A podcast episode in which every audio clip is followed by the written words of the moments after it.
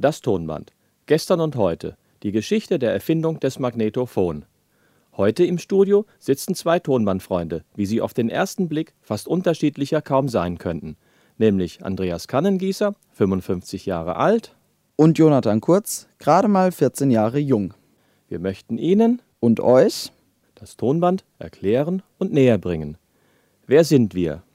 Ich bin Jonathan Kurz, 14 Jahre alt, Schüler am gymnasialen Zweig der Schuldorfsbergstraße in Jugendheim in der 9. Klasse. Ich mag Tonbandgeräte, weil sie auch heute noch einen hervorragenden Klang bieten. Voraussetzung ist natürlich hochwertige Technik und eine gut gemachte Aufnahme. Die imposanten Maschinen mit ihren großen Spulen oder gar den freitragenden Bandwickeln der Studiotechnik sind also nicht nur optische, sondern auch technische Hingucker. Und ich bin Andreas Kannengießer. Und als ich vor einigen Jahrzehnten ebenfalls in der 9. Klasse war, mussten wir ein Schülerpraktikum absolvieren. Die vielen Tonbandgeräte meines Vaters, mehr oder weniger immer vor Augen, und das Interesse an Musik, da war sofort klar, mein Schülerpraktikum konnte nur in einem Tonstudio stattfinden. So geschah es dann auch. Und zwar in einem der damals zehn größten in Deutschland existierenden Tonstudios, ganz in der Nähe von Frankfurt am Main. Was mich damals an den professionellen Tonbandgeräten total fasziniert hatte, war deren hervorragende Haptik und die damit einhergehende deutlich angenehmere Arbeitsweise gegenüber den Heimtonbandgeräten. Meine Faszination war so groß und leidenschaftlich, dass ich noch viele Jahre in diesem Studio als Schüler und später als Student auf Ferienjobbasis weitergearbeitet habe und viel Erfahrung mit professioneller Ton- und Bildaufzeichnung sammeln konnte. Einstmals war das Tonbandgerät neben dem Mischpult das elementarste Gerät eines jeden Tonstudios und in aller Regel gleich mehrfach vorhanden. Nahezu jeder musikalische oder sprachliche Inhalt einer Vinylplatte befand sich ja vor der Pressung grundsätzlich auf Tonband. Ja, das kann ich bestätigen. Von jeder Produktion, die damals aus dem Studio kam, wurden zunächst sogenannte Masterbänder angefertigt, welche dann an die eigentliche Plattenfirma bzw. an das jeweilige Presswerk gingen. Genauer gesagt, es wurden zwei Masterbänder gefertigt. Von dem einen wurde die Schallplatte, heute sagt man ja auch gerne Vinyl, und von dem zweiten wurde dann oft die parallel erschienene Kassette produziert. Und was war, als die CD hinzukam? Ja, ganz einfach. Es gab dann drei Bänder. War dieses dritte Band dann einfach nur eine Kopie von einem der ersten beiden Bänder? Nein, nicht unbedingt. Denn bei diesem dritten Band musste man nicht mehr Rücksicht auf die Aufteilung der A- und B-Seite einer Langspielplatte nehmen und vor allem auch nicht mehr auf die unterschiedliche Leistungsfähigkeit von Innen- und Außenrille der Schallplatte. Stattdessen konnte den Künstlern und Produzenten mehr Freiraum zur künstlerischen Gestaltung und Abfolge der einzelnen Titel geboten werden. Diese Art, mit Tonband zu produzieren, war bis über die Jahrtausendwende hinaus absoluter Standard. Seit wann hat denn die digitale Tonspeicherung in den Tonstudios angefangen?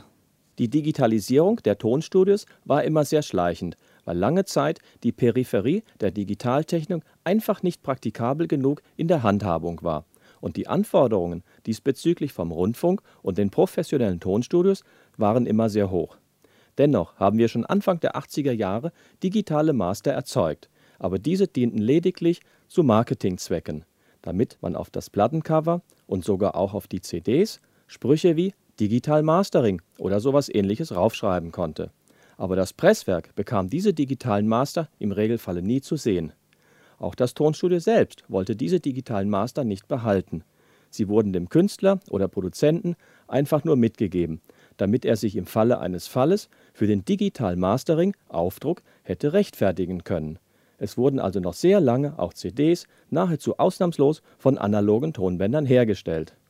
Heute fristet das Tonband allerdings nur noch ein Nischendasein und ist vorzugsweise bei Liebhabern vorzufinden, wird dann allerdings oft in hohen Ehren gehalten. Aber alles der Reihenfolge nach. Machen wir einen kleinen geschichtlichen Überblick. Der Wunsch, Musik und Sprache auf einem Medium festzuhalten, ist schon sehr alt. Bereits im vorletzten Jahrhundert gelang es Sprache auf Glasplatten im wahrsten Sinne des Wortes aufzuzeichnen. Aber man hatte keinerlei Möglichkeit, diese Aufzeichnungen wieder hörbar zu machen. In der Folge mussten auch erstmal noch Verstärker und Lautsprecher erfunden werden. Genau. Dem dänischen Telegrafeningenieur Waldemar Paulsen gelang es dann aber 1898, einige Wortbeiträge auf einer von ihm konstruierten Maschine auf Stahldraht zu speichern. Er nannte sein Gerät Telegraphon. Es diente zum Mitschneiden von Telefongesprächen. Das Gerät war unzuverlässig und der Draht ist oft abgerissen. Und die Tonqualität war äußerst bescheiden. Dennoch erhielt er für diese Erfindung zwei Jahre später auf der Weltausstellung in Paris den Grand Prix. Als dann in den 1920er Jahren der Rundfunk und das Radio etabliert wurden, waren Musikbeiträge in aller Regel noch Live-Veranstaltungen. Es kam dann die große Zeit der Rundfunkorchester. Die damals noch mit vielen Nebengeräuschen behaftete Schellackplatte kam anfangs eher selten zum Einsatz. Der deutsch-österreichische Erfinder Fritz Pfleumer aus Dresden hatte dann Ende der 20er Jahre die Idee von Paulsen wieder aufgegriffen und als Tonträger anstatt Draht eine Papier-Metall-Kombination verwendet. Aber auch diese war nicht besonders reißfest, hatte aber den Vorteil, dass Schadstellen schnell repariert werden konnten und im Gegensatz zu den Schweißnähten des Stahldrahtes nahezu unhörbar waren. Erst als er sich mit seiner Idee an die Firma AEG wandte und diese wiederum in Zusammenarbeit mit der BASF ein reißfestes Band entwickelte, war das die Geburtsstunde des Tonbandgerätes. Bei der AEG entschied man sich, diese Geräte als Magnetophone zu bezeichnen. Sämtliche von nun an bei AEG bzw. später von Telefunken entwickelten Tonbandgeräte trugen in ihrer Typenbezeichnung den geschützten Namen Magnetophon.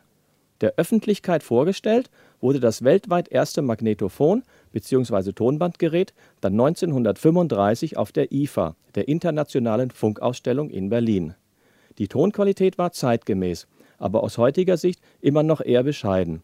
Aber es hatte eine gute Betriebssicherheit, weil die Bänder recht stabil waren. Und der ganz große Vorteil des Tonbandes war, dass erstmals eine unterbrechungsfreie Spieldauer von fast 22 Minuten erreicht wurde das AEG-Magnetophon K1 war somit weltweit absolut einzigartig.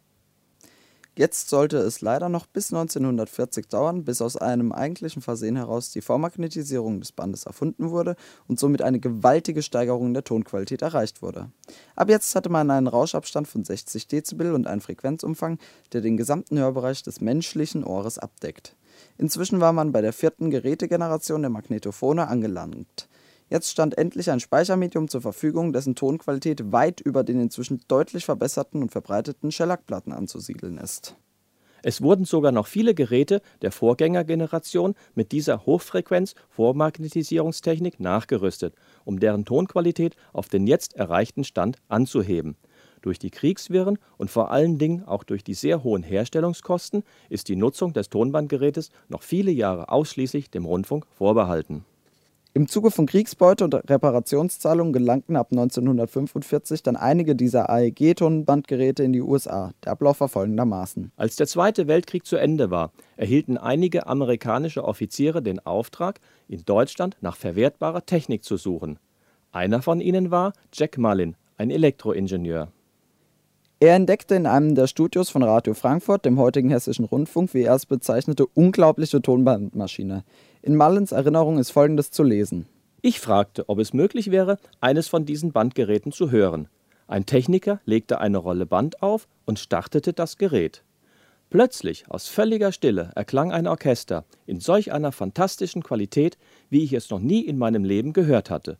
Von einem tiefen Resonanzbass bis zum Schillern einer Flöte, es war alles da. Und es war sauber. Es war frei von jeder hörbaren Verzerrung. Und, als ob das noch nicht genug wäre, der Dynamikumfang war fantastisch, besser als alles, mit dem ich jemals experimentiert hatte. Die Geräte wurden abgebaut, in die USA verschifft, auf 110 Volt umgerüstet und wieder aufgebaut. Dort war vor allem Bing Crosby von der außergewöhnlich hohen Tonqualität dieser Geräte beeindruckt. Denn endlich war es möglich, in den verschiedenen Zeitzonen der USA Bing Crosbys Radiosendung in gleicher Qualität wie die ursprüngliche Live-Sendung zu wiederholen.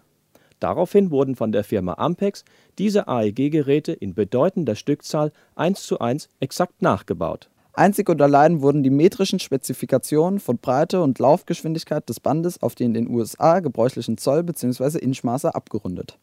Im Nachkriegsdeutschland hingegen musste man sich zunächst mit Resten und Ersatzteilen begnügen und es wurden einige Geräte wiederhergestellt, allerdings wieder ausschließlich für den Rundfunkbetrieb. In den USA hingegen wurden jetzt Weiterentwicklungen vorgenommen. Qualitativ gab es, wie bereits erwähnt, nichts mehr zu verbessern. Vielmehr sollten die Geräte vereinfacht und vor allem die Herstellungskosten verringert werden, um die Technik auch der breiten Masse zugänglich zu machen. Beispielsweise hat man die Magnetschicht von der Außenseite des Bandes auf die Innenseite verlegt und natürlich auch die Position der Tonköpfe auf dem Gerät geändert und konnte somit einige Bandführungen und Umlenkrollen einsparen und in diesem Zuge auch die Bauform der Geräte verkleinern. Einige solcher vereinfachten Geräte namens Sound Mirror gelangten 1949 rein zufällig in die Hände des Schweizer Tüftlers Willi Studer. Ein Züricher Radiohändler hatte sie aus den USA importiert, aber nicht daran gedacht, dass sie mit 110 Volt bei 60 Hertz liefen und lagerte sie zunächst im Keller ein. Willi Studer war es dann, der diese Geräte an die in Mitteleuropa üblichen 220 Volt angepasst hatte und zum Laufen brachte. Sehr schnell hat Studer dann aber hochwertige Eigenentwicklungen hervorgebracht. Seine Geräte für den Heimgebrauch nannte er Revox und die professionellen Geräte verkaufte er unter dem Namen Studer. Revox-Tonbandgeräte waren immer noch so teuer, dass sie eher der wohlhabenden Bevölkerung oder dem Enthusiasten, der lange auf ein solches Gerät sparen musste, vorbehalten waren. Ebenfalls 1949 hat auch der ursprüngliche Erfinder AEG ein Heimtonbandgerät herausgebracht. Nur wenige Jahre später hat die Firma AEG das Geschäftsfeld Magnetbandaufzeichnung an die Tochterfirma Telefunken abgegeben. Ab 1950 erkannte dann auch Max Grundig das Potenzial, welches in dieser Technik steckte, und produzierte Heimtonbandgeräte. Sehr schnell avancierte Grundig zum größten Hersteller für Tonbandgeräte. Viele andere Hersteller folgten. Und ab jetzt gab es in der Tonbandwelt sozusagen eine Zweiklassengesellschaft. Auf der einen Seite die nach wie vor eigentlich völlig unbezahlbaren professionellen Studiogeräte, die auch gerne immer wieder als Maschinen bzw. Bandmaschinen bezeichnet werden.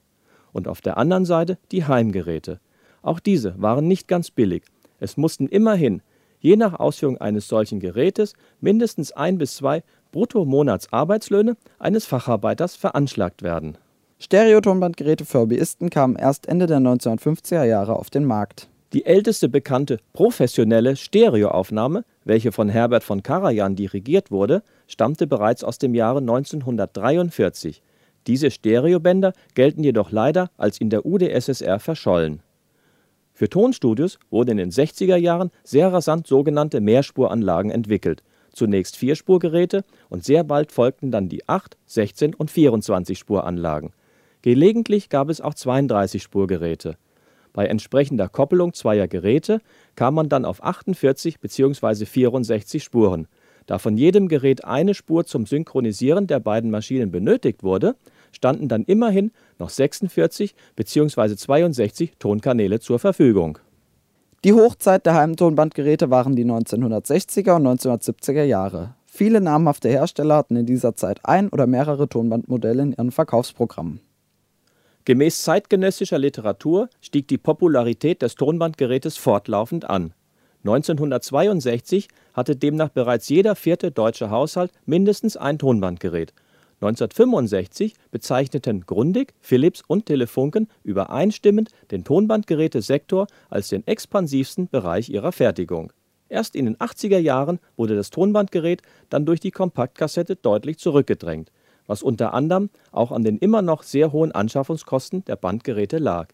Die Zurückdrängung der Tonbandgeräte fand zunächst aber ausschließlich im Heimsektor statt. Für den Profibereich wurden Bandgeräte noch bis in die 2000er Jahre hinein neu produziert. Und wie sieht es jetzt, knapp 20 Jahre nach der letzten Neuproduktion von Tonbandgeräten aus? Im Internet kursieren immer wieder Berichte über engagierte Techniker und Ingenieure, die es sich zur Aufgabe machen wollen, wieder ein Gerät neu zu produzieren. Aber bisher konnte ich kein einziges Verkaufsangebot finden. Deshalb ist es wohl vorerst so, dass die noch vorhandenen Geräte von echten Spezialisten gewartet und gegebenenfalls repariert werden. Bei entsprechend hohem Aufwand kann man dann nach so einer Reparatur bzw. Revision dann auch wieder von Neuqualität ausgehen. Ja, wir sitzen ja gerade in deinem Studio und ich sehe so einige dieser Schätzchen vor mir. Da ich ja nicht zum ersten Mal hier bin, weiß ich ja auch, dass du diese Technik nach wie vor ausgiebig benutzt. Ja, genau. Alle meine bisherigen Sendungen hier auf Antenne Bergstraße habe ich fast ausschließlich mit Band produziert. So auch dieses Jahr wieder. Und ich freue mich sehr darüber, dass ich dich dazu gewinnen konnte, für diese Sendungen die Technik zu übernehmen. Ja, ich freue mich auch schon sehr auf deine diesjährigen Sendungen von Tonband. Übrigens wird dieser Beitrag gerade auch auf Band produziert und erst ganz am Ende digitalisiert, um ihn Ihnen als Podcast zur Verfügung zu stellen. Wie steht es eigentlich heute um das gute alte Tonbandgerät? Sind wir die einzigsten beiden Fans, die diese Technik noch benutzen? Oh nein, bei weitem nicht. Natürlich gibt es heutzutage wesentlich mehr Smartphone-User als Tonbandbenutzer. Aber bei meinen Recherchen treffe ich immer wieder auf Tonbandfreunde und solche, die den Umgang mit analoger Musikwiedergabe im Allgemeinen sehr pflegen. Außerdem ist erst im Juni diesen Jahres ganz frisch ein über 200 Seiten starkes Taschenbuch zum Thema Heimtonbandgeräte und deren Nutzung in der heutigen Zeit erschienen. Dieses Buch ist also keine Wiederauflage der unzähligen Tonbandbücher aus vergangenen Zeiten, sondern ein völlig neues Werk. Und was es aktuell noch gibt, ist eine Hamburger Popband, die sich 2007 als Schülerband gegründet hat und den Namen Tonbandgerät trägt. Ich habe nicht schlecht gestaunt, als ich das vor ein paar Jahren entdeckt habe. Und es scheint so, als seien sie nicht nur regional erfolgreich, sie haben nicht nur in der Hamburger Elbphilharmonie gespielt, sondern auch schon in Stuttgart und anderen Großstädten in Nordrhein-Westfalen und haben auch schon eine Amerikatour hinter sich. Und sie können es sich leisten, ihre Musik in genau dem Studio zu produzieren, in dem schon David Bowie und Depeche Mode ihre Musik aufgenommen haben.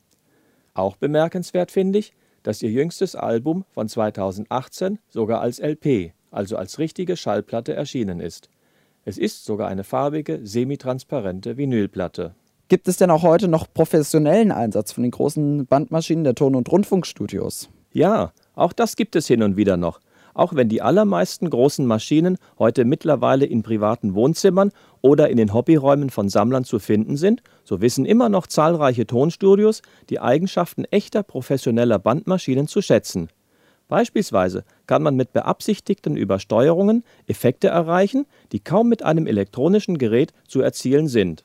Während Kassettenrekorder und einfache Heimtonbandgeräte bei Übersteuerungen nur mit Krächzen und Verzerrungen aufwarten können, entstehen bei Profigeräten durchaus gewünschte Klangverfärbungen und gegebenenfalls auch Kompressionseffekte. So werden also gelegentlich einzelne Passagen oder einzelne Tracks bei modernen digitalen Musikproduktionen zwischendurch mal eben auf Band gezogen und dann wieder zurück in die digitale Produktion eingespielt. Ein ganz konkretes Beispiel für den aktuellen Einsatz professioneller Bandgeräte ist bei der erfolgreichsten deutschen Hörspielproduzentin Heike Dine Körting zu finden. Vielleicht hast du ihren Namen noch nie gehört, aber was du garantiert kennst, sind ihre Hörspiele, wie zum Beispiel die drei Fragezeichen.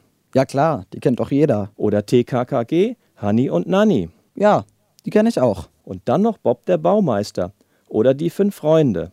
Sie ist nämlich die Produzentin dieser und noch vieler weiterer bekannten Hörspiele. Und jetzt kommt der Bezug zu unserem heutigen Podcast-Thema Tonband. Heike Dine Körting ist bis auf den heutigen Tag sehr aktiv und benutzt für ihre Hörspiele mit vollster Überzeugung nach wie vor ausschließlich Bandgeräte, Erst ganz am Ende der Produktionskette steht ein digitales Medium. Bei einem Blick in ihr Studio sind auf den ersten Blick sage und schreibe sieben große Bandmaschinen zu erkennen. Im Hintergrund sind dann noch kleinere Geräte für Außenaufnahmen zu erblicken. Einen PC sucht man an ihrem Studioarbeitsplatz vergebens. Woher weißt du das? Ich habe einen sehr guten Bekannten beim Norddeutschen Rundfunk, der sie seit über 20 Jahren kennt und auch immer mal wieder mit ihr zusammenarbeitet. Zudem gibt es ein sehr ausführliches Interview mit ihr auf Deutschlandfunk Kultur, in dem sie ausführlich über die Vorteile ihrer Bandmaschine referiert. Hast du noch ein Beispiel? Na klar. Hierzu müssen wir allerdings mal kurz bis in das Jahr 1977 zurückgehen und dazu auch gleich noch in meine Heimatstadt Wuppertal. Hier existiert nämlich das Tanztheater Pina Bausch. Benannt ist dieses Theater nach Pina Bausch, die in der Fachwelt als die bedeutendste Choreografin ihrer Zeit galt. 1977 interpretierte Pina Bausch in Wuppertal die Oper Herzog Blaubarts Burg von Bela Bartok als Tanzstück völlig neu zu einer zergliederten Tonbandaufnahme und bei der ein Tonbandgerät vom Hauptdarsteller bedient wurde. Der genaue Titel von Pina Bauschs Tanzstück lautet Blaubart beim Anhören einer Tonbandaufnahme von Bela Bartoks Oper Herzog Blaubarts Burg. Dieses Stück mit einem Tonbandgerät quasi in der Hauptrolle wurde in den Folgejahren bis 1984 immer wieder aufgeführt. Und jetzt kommt der Sprung zur Gegenwart, beziehungsweise sogar in die Zukunft. Für Anfang 2021 war die Premiere einer Neueinstudierung mit völlig neuer Besetzung geplant. Diese ist allerdings Corona-bedingt auf Juni 2022 verschoben worden. Es wird vorerst vier Termine wieder in Wuppertal geben, direkt gefolgt von zwölf Gastspielterminen in Paris. Und wieder wird die Hauptrolle von einem Tonbandgerät begleitet. Hier kann ich quasi aus dem Nähkästchen plaudern. Das verwendete Tonbandgerät wird ein neu instand gesetztes Telefunken Magnetophon M12A sein. Woher weißt du das denn schon wieder? Das weiß ich deshalb, weil der Spezialist, der diese Tonbandmaschine für die Neuaufführungen instand gesetzt hat, auch der Spezialist meines Vertrauens ist, wann immer mal eine Wartung für meine Geräte fällig ist. Übrigens werden die Musikeinspielungen in meinen diesjährigen Sendungen ebenfalls von einer Telefunken M12A kommen. Welche Sendung hast du denn für dieses Jahr geplant? Zunächst habe ich zwei Sendungen auf der Musikschiene Musikspezial geplant, wieder mit französischer Musik. Die erste Sendung wird am Dienstag, den 28. September sein und den Titel Chansonabend tragen. Und am Donnerstag, den 30. September, werde ich dann den Interpreten, Sänger und Komponisten Jean-Jacques Goldman vorstellen. Nahezu alle meine Musikeinspielungen in diesen beiden Sendungen werden dann wieder vom Band kommen. Und ich gehe davon aus, dass auch Nils Reckziegel mit seinem Ü-Wagen aus Heppenheim wieder seine Bandmaschine, wie bereits in den vergangenen Jahren, zum Einsatz kommen lassen wird. Also, lassen Sie sich vom Charme im Einsatz befindlicher Bandmaschinen faszinieren. Sie werden nicht nur zu hören sein, sondern auch in der Webcam von Antenne Bergstraße wieder zu sehen sein.